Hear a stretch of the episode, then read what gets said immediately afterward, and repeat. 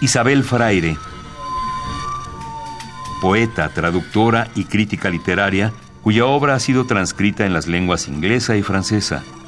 Se dedicó a que otros leyeran al dirigir talleres, publicar en suplementos culturales y ganar en 1978 el premio Javier Villa Urrutia.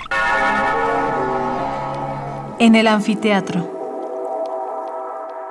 En el anfiteatro del silencio, poblado de mariscos, allí donde pululan hormigas con alas que son piedras preciosas, perdí un caracol que me daba la hora y me encontré de pronto ante un espejo que me preguntó, ¿quién eres? Agitada multipliqué mis caras, recordé niños que había sido y sueños que había querido ser y momentos largo tiempo perdidos.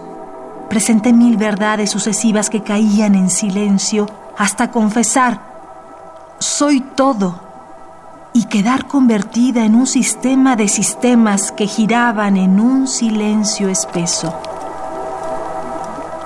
En el anfiteatro, Isabel Fraire. Un poema al día. Selección de Felipe Garrido. Radio UNAM, Experiencia Sonora.